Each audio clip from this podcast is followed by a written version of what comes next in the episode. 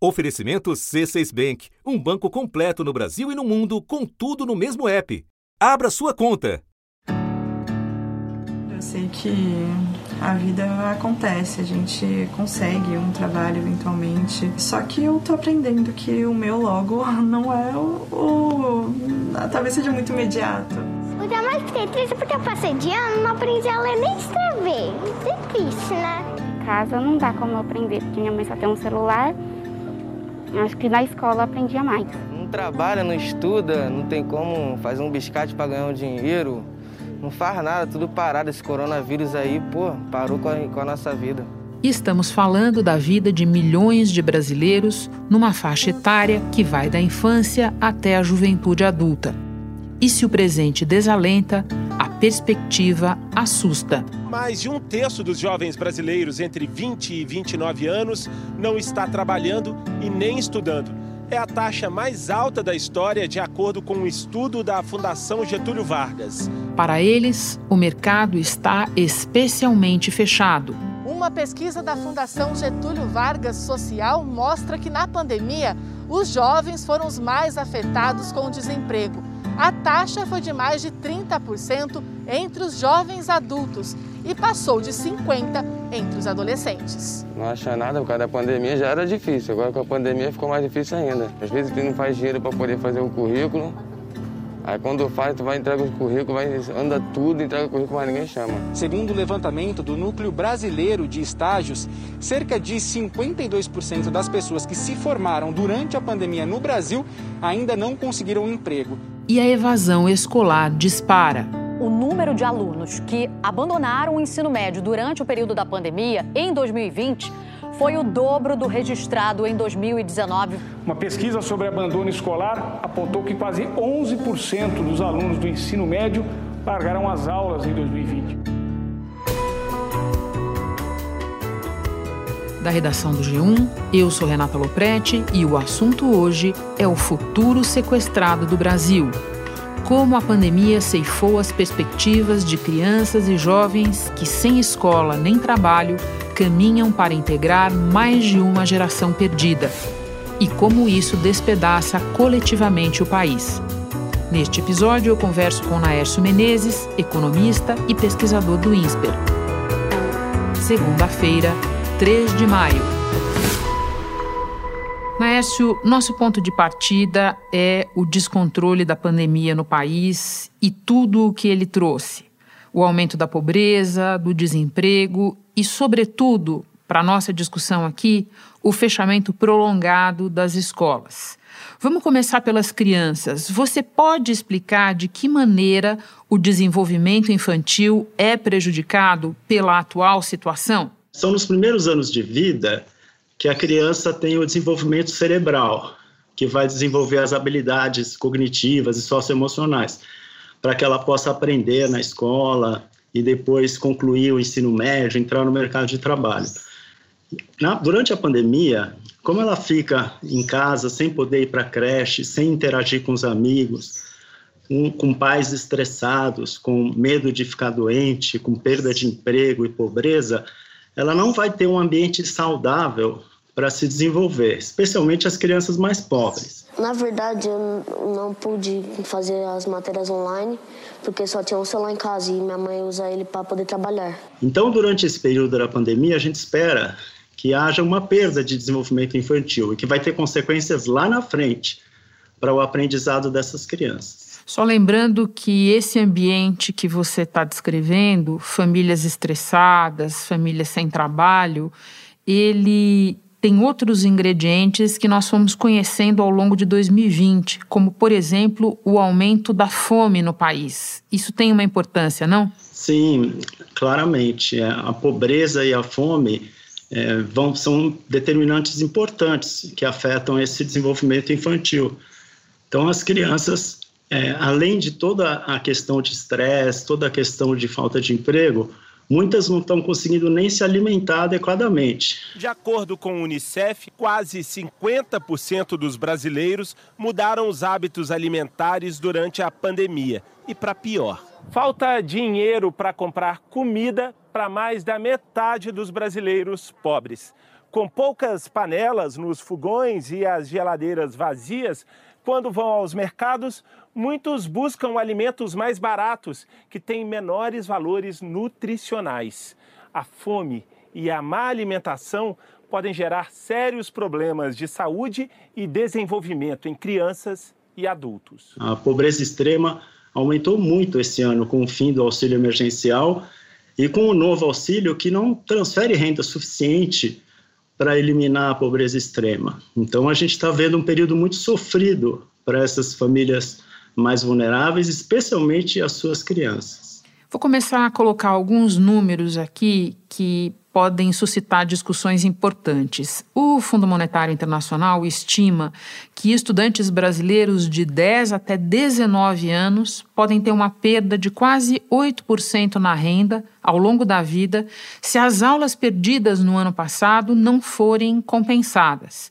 Para quem estiver achando que esse percentual não, não é assim tão assustador, é importante lembrar que ele é mais ou menos o dobro do estimado para a média dos alunos da América Latina. Né? E para piorar, com o agravamento da pandemia este ano, é, as aulas é, presenciais nem voltaram, Laércio. Então, falar em qualquer tipo de compensação do ano passado é, em certa medida, uma ficção. Então, além dessa perda de renda de que fala o FMI, quais são as outras consequências que você enxerga para o futuro dessas crianças e jovens? Porque nós estamos falando de uma faixa que vai de 10 a 19 anos. As consequências são desastrosas, né? A gente tem já evidências de avaliações feitas aqui em São Paulo de que houve perda de aprendizado nesses dois anos já quase de pandemia, né? Um estudo da Fundação Getúlio Vargas, encomendado pela Fundação Lehman, mostra que a educação pode retroceder até quatro anos depois de tantos meses de salas de aulas vazias. O estudo aponta que, na média, alunos do quinto ao nono ano perderam 34% do conteúdo. Do ensino médio, 33%. E essas crianças elas não vão ter o aprendizado necessário para concluir o ensino médio, por exemplo, lá para frente. Isso vai resultar em perda salarial, perda de rendimento e também de desemprego no futuro, né? Então nós temos uma série de consequências se a gente não conseguir recuperar esse aprendizado perdido durante a pandemia, especialmente nas regiões mais vulneráveis do país, a gente vai ter uma série de efeitos em todas essas dimensões, é, de emprego, de informalidade, até de criminalidade, de renda. E quem mais se expõe ao vírus e aos riscos da doença são as pessoas que não puderam parar de trabalhar ou que não conseguiram trabalhar de casa nesse período de pandemia. A maioria é de baixa renda e baixa escolaridade. Essas pessoas têm média salarial de R$ 1.800.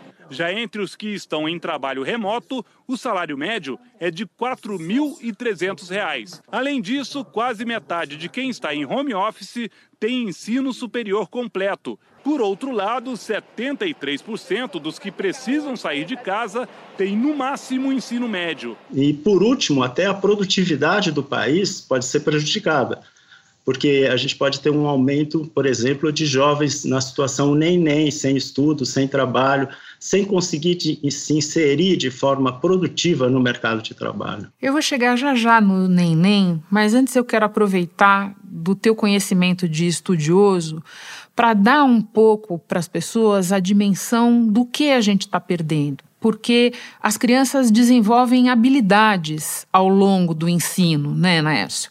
É, quais são as habilidades que não estão sendo desenvolvidas ou que estão sendo desenvolvidas muito aquém do potencial com essa situação? A situação de casas lotadas, ambiente de pobreza, tudo isso faz com que essas habilidades socioemocionais e cognitivas não sejam desenvolvidas na sua plenitude. E que habilidades são essas? A gente está falando de persistência, perseverança, é, resiliência, ou seja, é, ir atrás dos seus objetivos, persistir mesmo em face de adversidades. Tudo isso não é uma coisa que vem desde o nascimento, genética, é uma coisa que você vai desenvolvendo ao longo da sua infância e aperfeiçoando na adolescência. E da mesma maneira, as habilidades cognitivas, de raciocínio, memória. Então, a hora que você tem um ambiente de estresse prolongado, como que a gente está vivendo durante essa pandemia, vários estudos internacionais mostram que essas habilidades são afetadas. E uma vez afetadas, é difícil recuperar. Mércio, vamos então para os nem-nem que você mencionou há pouco. Os jovens que nem estão trabalhando, nem estão estudando. E agora eu jogo outros números aqui de uma pesquisa da Fundação Getúlio Vargas, indicando que um terço deles, entre 20 e 29 anos, estão nessa situação nem-nem no Brasil. Qual é o impacto desse potencial perdido? A gente sabe que o jovem que fica nessa situação, sem estudo, sem trabalho, ele não está aproveitando experiências profissionais para aprender exatamente no que ele é mais produtivo, o que ele gosta de fazer.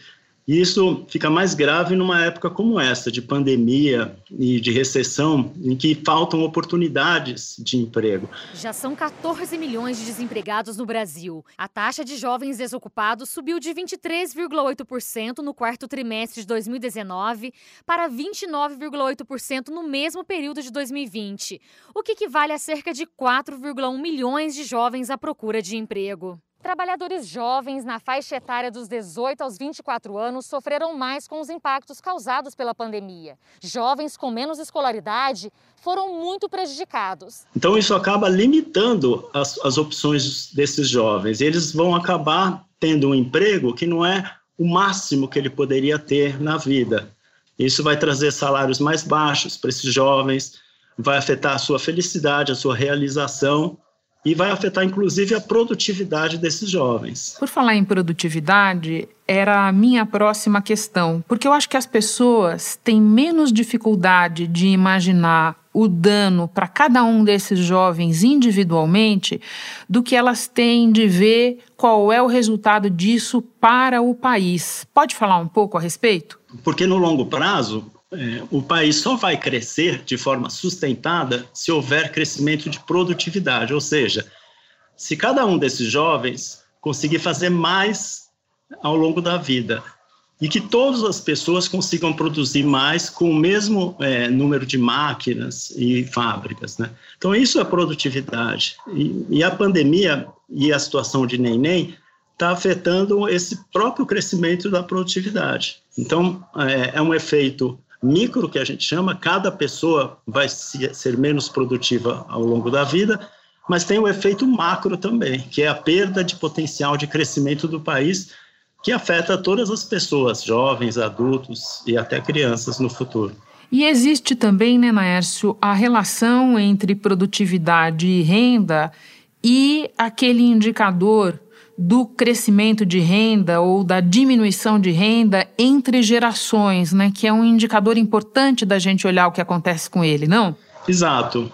É, por que, que o crescimento da produtividade e o crescimento econômico são tão importantes?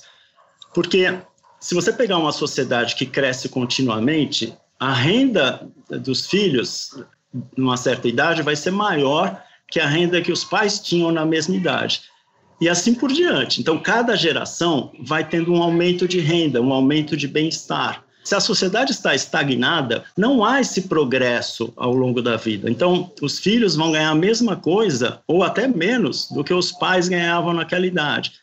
Seus filhos também vai acontecer a mesma coisa. Então, é um processo de estagnação de longo prazo. Então, a sociedade não progride, a sociedade fica estagnada. E é isso que a gente tem visto no Brasil, infelizmente. Vamos agora trazer para a conversa uma área correlata à educação, que é a área da ciência. Do ponto de vista de governo, o que a gente vê é o Ministério da Ciência, Tecnologia e Inovação tendo seu orçamento encolhido e milhões de recursos vetados e ou bloqueados. Vamos fazer agora o raciocínio inverso, né, da, da, importância positiva de uma área. Né? Você pode explicar de que maneira o investimento em ciência é central para construir um futuro de pessoas no país? A ciência é também fundamental para o aumento da produtividade do país. Então, através da ciência, dos cientistas, é que a gente faz as novas descobertas, as inovações tecnológicas que permitem que a gente produza mais com a mesma quantidade de pessoas e de máquinas. Então, a inovação é fundamental. E o Brasil tem uma tradição na área de ciência, nas várias áreas, nas biomédicas, físicas. A gente vê agora a questão de saúde, o desenvolvimento de novas vacinas, né, realizadas aqui dentro do Brasil. Então, a gente tem é, vários exemplos na agricultura, na ocupação do cerrado, né, o papel da Embrapa, dos cientistas na área de agrícola, que tem uma tradição enorme no Brasil.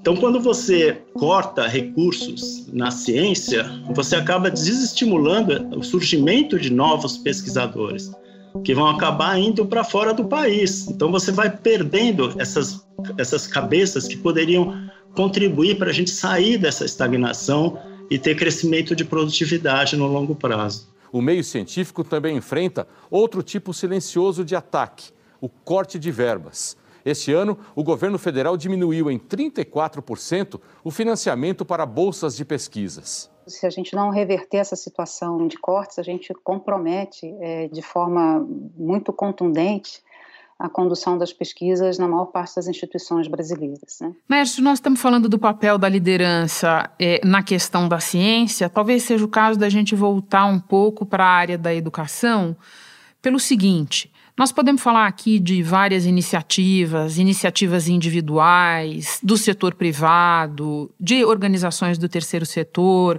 mas como é que se avança de um quadro é, dramático como esse que você está descrevendo dos nossos estudantes sem uma coordenação, sem uma liderança central. A gente fala tanto disso na área da saúde, na resposta à pandemia. Como é que a gente consegue avançar?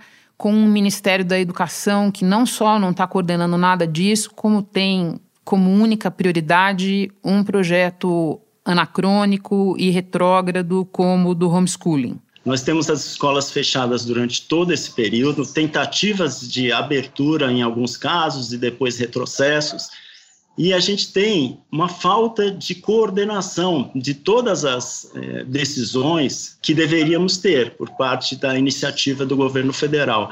Então acaba que cada município acaba fazendo o que ele acha melhor. Cada um deles com uma situação diferente e cada um deles sem uma capacidade de gestão, de planejamento que principalmente os pequenos, né, nas regiões mais pobres. Então seria necessário que o governo federal, através do Ministério da Educação, tivesse uma política clara de quando a gente pode eh, abrir as escolas com os alunos retornando, quais são as condições e, mais importante, o que vai ser feito para recuperar o aprendizado dessas crianças. Elas não podem permanecer com esse falta de aprendizado devido a esses anos da pandemia, senão as consequências vão ser desastrosas no futuro. E se a gente não tem a liderança nacional jogando a favor, o que é que dá para fazer neste momento, Naércio? É, o que dá para fazer são os governos estaduais e municipais tentarem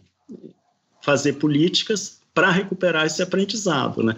Nunca vai ser a mesma coisa do que se a gente tivesse uma ação organizada liderada pelo governo federal.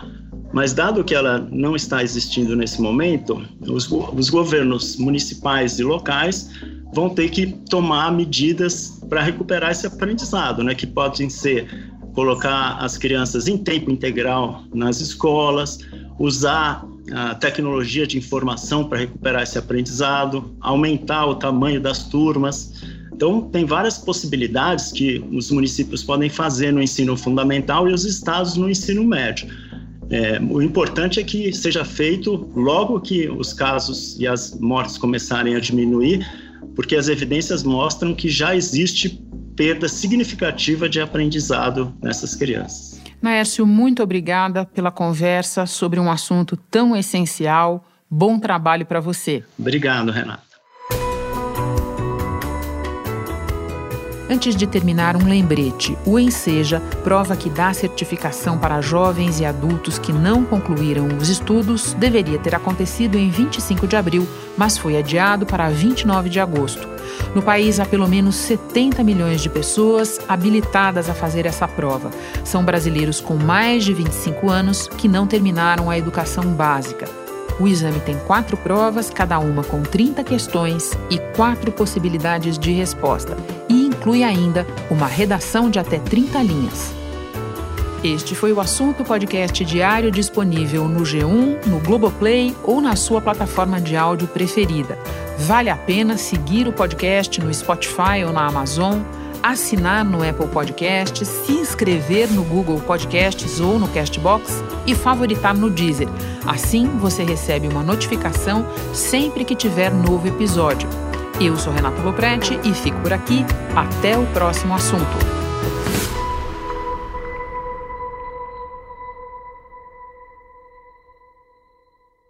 Você no topo da experiência financeira que um banco pode oferecer. Escolha um banco completo no Brasil e em qualquer lugar do mundo. Abra sua conta no C6 Bank.